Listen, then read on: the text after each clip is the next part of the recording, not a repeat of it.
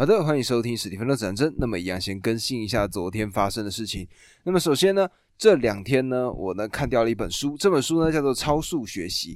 那么如果呢是一直有在 follow 我的观众呢，应该就会知道这本书呢是我之前就一直想跟各位分享的。那么终于呢前几天终于是要到这本书了，所以呢就想说，那就赶快把的这本书看完。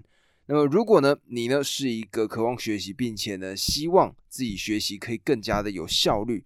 然后节省时间，可以去做其他事情的话，我觉得呢，《超速学习》这本书，它呢有办法告诉你要怎么样在很短的时间里面，透过它教出来的九个方法，一步一步，最终呢达成你呢想要学习的一个目标。那我自己觉得呢，这本书给了我很多的启发，而我呢也做了非常多的笔记。那么我呢在想说，如果呢到时候再把这个。其他的部分，我自己想到可以连接到的一些知识呢，也补进来之后呢，我呢打算把它做成一个完整的单集，那么可能会在这一周内分享给大家。那么一样，今天呢，我们还是回到为何家会伤人。那么今天呢，要讲的章节名称呢，叫做“孩子为何把网络当成安全岛”。那么我觉得呢，今天在看这一个章节的时候呢，我的心是揪在一团的。我觉得是一个非常。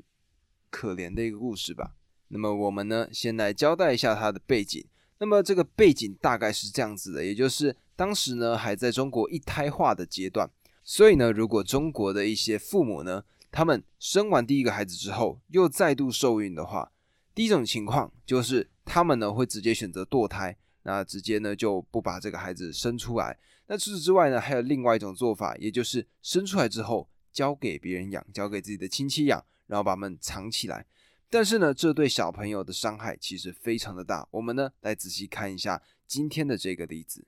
这个女生呢，她呢名字叫做小云。那么这一封信呢，是小云的妈妈她呢写给心理咨商师的一封信。那里面的信内容是这样子的，我呢打算会把整个部分讲给各位听。这个小云呢，今年十六岁，她出生一个月后到小学三年级这个阶段。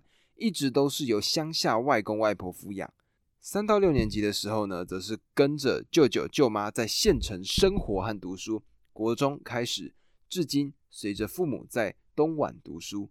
那么小鱼呢，有记忆以来，因为某一些原因，有人曾经骗他说警察要抓他，所以呢，每当得知有陌生人进到村里或听到摩托车啊、汽车的声音的时候，他呢就吓得边跑边哭，不知道该往哪里躲。三到六年级的时候呢，他随着舅舅舅妈去县城生活和读书。舅妈很少跟小云谈话沟通，他白天上学，晚上自修，基本上都是一个人独来独往，完全没有任何人接送。看到其他同学呢，总是有爸爸妈妈或者是家人接送，他常常打电话告诉他的妈妈说，说他晚上下自修课后回家的时候非常的害怕，说舅舅舅妈都不疼他，所以不接送他。他常常羡慕其他同学命好。能得到父母的疼爱，有钱花，穿得漂亮，长得漂亮。他呢，怕自己长得丑，父母不疼不爱。不过，虽然存在着困扰，但他读书非常的用功，从来不迟到，也不缺课。下课准时就回到家，而且按时完成各科的作业。这个时候呢，成绩当然就会很不错嘛。那么到五年级第一个学期呢，他在学校赛跑中摔断了右手。那么因为手术的失误呢，导致五个手指头失去了知觉。没有办法移动，他呢很伤心，非常的痛苦，常哭着打电话跟他妈妈说，他的手残废了，不能拿笔写字了，一辈子不能读书了。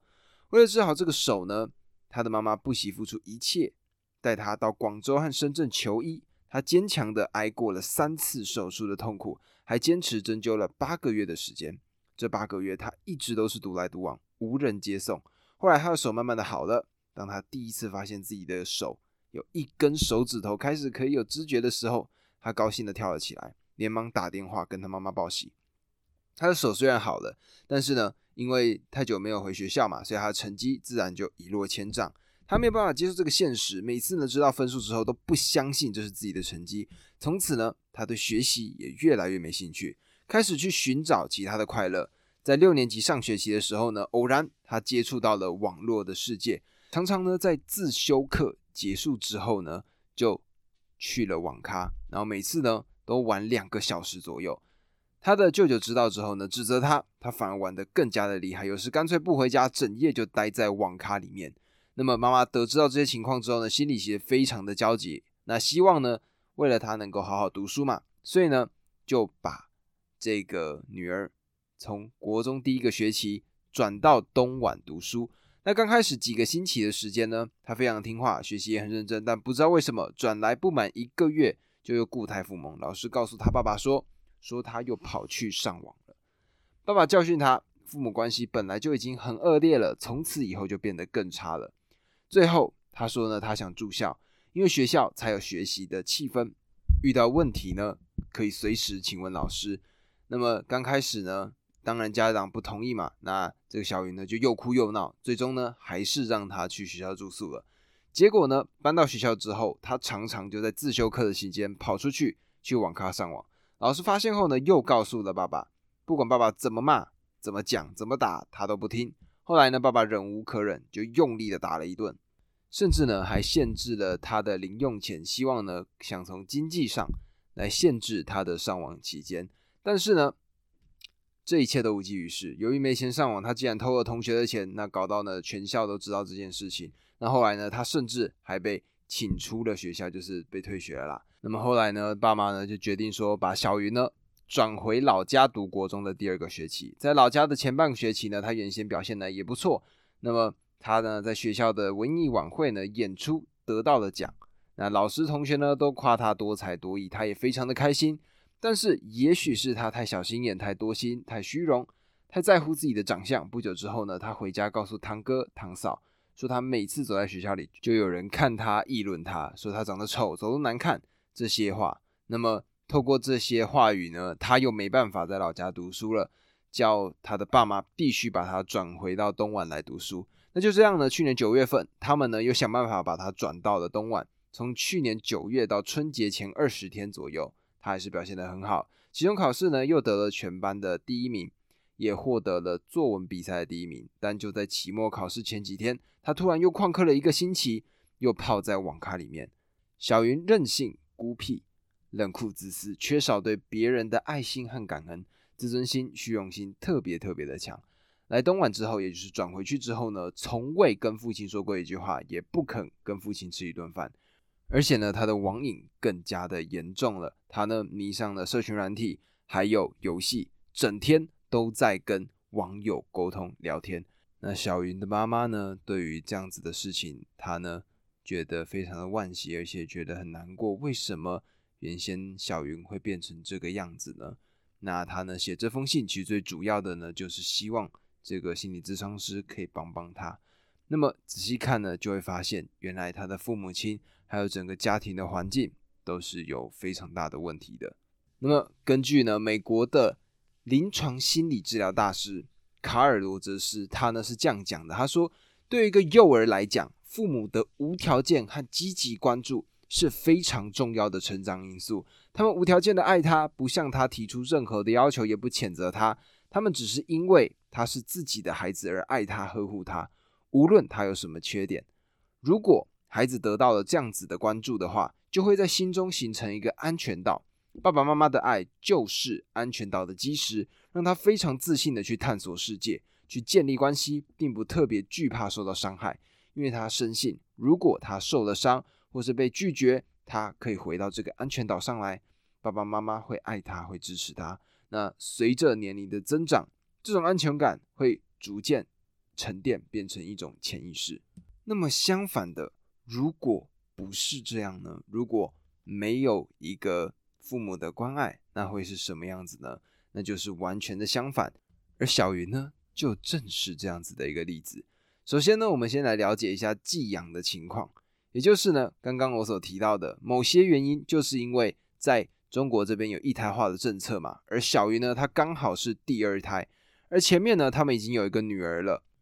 而小云的爸爸这一边呢，非常期望想要有一个儿子，所以呢，当时下定决心，如果是男生，不管付出什么代价都要留在身边。但是没有想到第二胎还是一个女生，所以在失望之下呢，他们在小云还不足一个月的时候，就把她送到了外公外婆家藏了起来。而且呢，因为是第二胎的关系嘛，所以如果找到了这个小孩子的话，他呢可能就会被收去寄养家庭或者是其他的情况，所以呢，他们的亲人就会说警察要来抓他，透过这样子的说法呢来吓唬小云。而且呢，更惨的情况就是小云他知道他的爸爸妈妈真的来了，但是呢，他没有办法叫他们爸爸妈妈，他呢只能叫他叔叔阿姨。那其实呢，作者呢就在这边感受到的，就是幼小的小云，他心里其实是有多么的无助的。就是今天坏人来了，警察来了，没有任何人能够保护他。小云呢有爸爸妈妈，但是没有办法叫他们爸爸妈妈。而且呢，在小云的心中，他可能就会有这样子的一个想法：他说，如果我是个男生，爸爸妈妈就会要我。他呢非常羡慕他的姐姐，也就是第一个孩子，她好漂亮，爸爸妈妈要姐姐不要我，肯定是因为我长得太丑了。外公外婆对我很好，但他们对舅舅舅妈的孩子一样好，甚至比对我还要好。舅舅舅妈对我也好，但他们对自己的孩子更好。那么这要怎么解释？为什么小云呢？他可以得到这么好的成绩，在学校会有这么优秀的表现呢？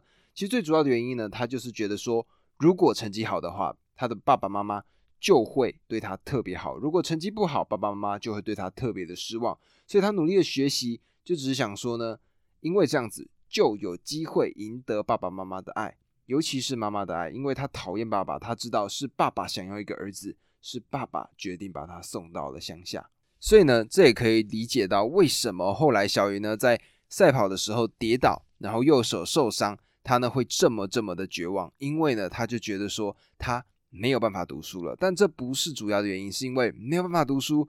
就没有办法考好的成绩，没有办法考好的成绩，就得不到他们的赞美，就得不到关爱了。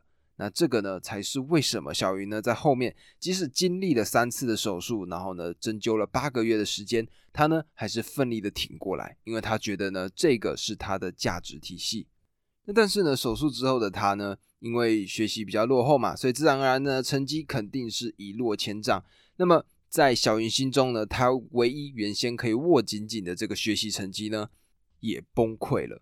那么，如果今天是妈妈在身边的话，一遍遍的告诉他说：“宝贝，无论你怎么样，你都是我心爱的女儿。无论你怎么样，我都无条件的爱你。”这样子的话，这个小云她可能会觉得状况会好很多。但是呢，没有。妈妈并没有这么做，而也就在她这个生命最低潮的时候呢，她遇到了一个东西，这个东西呢就叫做网络。那在网络的世界里面呢，有人听她倾诉，了解她，拥抱她，接受她，所以呢，透过这样子的一个世界，她呢就投入到网络上，然后真正上网的成瘾了。那么父母亲而在面对到这样子的情况呢？反而不是继续去疼爱他，而是他爸爸呢，就甚至骂了他，到最后呢还打了他嘛。那他自然而然的呢就觉得说，家里这个安全岛根本就不存在，所以呢他怎么做？他呢才会一直吵着要寄宿，要住在学校里面嘛。那么后来呢，在学校这个地方呢，他呢又怎么做？他呢又偷了钱嘛。偷了钱之后呢，班导师又要求他在全班同学面前公开道歉。对小云来说，这个无疑也意味着说，这个老师、这个同学、这些人呢，都不要他了。所以呢，安全岛上的另外一块薄弱的基石也破裂了。童年的阴影呢，会留下巨大的影响。小云呢，虽然我们呢表面上看起来她已经十六岁了，但是呢，她其实一直是那个很小很小很小的女孩，就是那个被爸爸妈妈抛弃的那个女孩，在努力寻找一个安全的地方，却总是找不到。信件的最后一段其实验证了这一点。再次转回到老家的这个学校之后呢，小云参加了文艺表演，那还拿到了名次嘛，并且赢得了老师的称赞。但是呢，在这个小云的心中，这个伤痕太深太深了，他的不安全感积攒的太多，所以呢，小云已经很难把这种称赞变成安全岛的基石。相反的，他变得太小心眼、太多心，总觉得别人在说他丑。所以呢，妈妈没有办法理解这一点，但是这也不难理解，因为在童年的时候，小云就认为父母之所以不要自己，就是因为自己长得丑。所以呢，现在呢，他自然而然的会把各式各样的议论放进自己的脑海里面，就觉得说这些全部都是对他的评价。那他觉得呢，他没有办法承受这些批评。那智商师呢，他是给到了这样子的一个想法，他是说，一个人如果在童年只获得了很少很少的安全感，长大后就很难再重新建立一个安全岛。小云的情况正是如此。所以呢，虽然说他有网络成瘾的问题，但是呢，其实，在小云的心中，网络这个世界已经是他最后一道防线，也是他最后的一个安全岛了。所以，如果我们把它想得更加的糟糕一点，连网络的世界都没有了，小云可能会做出的事情就更加更加的恐怖了。那么，心理咨商师呢？他对于这样子的一个个案，他呢，首先当然的嘛，我们处理事情一定是要处理根源。他呢是这样讲到的：他说，在三岁之前，妈妈呢要尽可能的亲自带孩子。原因呢是在于说，孩子在良好的养育环境之下，到三岁才会形成两个概念。这个概念呢叫做客体的稳定性跟情感的稳定性。客体也就是孩子这个本身身外的物体。幼小的这些小朋友呢，他们没有客体稳定的概念，他们能看到一个事物才会觉得这个事情存在，而看不到，他们就觉得这个事情不存在了。所以呢，这也可以解释说，为什么以前小朋友的时候会这么喜欢玩躲猫猫。因为呢，在我们客观的世界里面，在这个小朋友客观的世界来看呢，就是这个东西只要不存在了，它就是真的不存在了。所以找到的时候呢，就会有另外的惊喜感。而另外一个部分呢，叫做情感的稳定性，也就是一个人只要确认对方是爱自己的，那么他们就不会随着时间和空间的距离而无端的对这一点产生怀疑。那客体稳定的概念呢，在良好的养育环境之下，孩子一岁半的时候就可以形成；而情感稳定的概念，在良好的养育环境之下，要到三岁才会形成。那只有形成这两个概念之后，孩子呢才能够承受跟妈妈的长时间分离。长时间指的是两个星期以上的时间。有研究就表明说，如果孩子在三岁之前，妈妈跟孩子有两个星期以上的分离，会让孩子形成强烈的创伤。那么，透过这个小云的故事呢，我们就可以知道说，一个安全感是多么重要的一件事情。那这个呢，让我想到是 Kobe Bryant 他呢之前发生的事。那因为我自己非常喜欢他，所以呢，我呢会看过他的一些纪录片跟传记。那曾经呢。他呢就分享过这样子的一段故事。当时呢，他大概年纪可能十二十三岁，才刚开始接触篮球的这个年纪。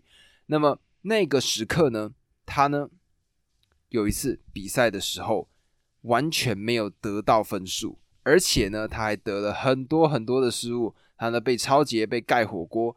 那他自己呢自信心就整个爆炸嘛，因为 Kobe Bryant 是一个非常非常具有好胜心的人。那比赛结束之后，当然这场比赛一定是输了。那么他的爸爸呢，就看着他，望着他的双眼，跟他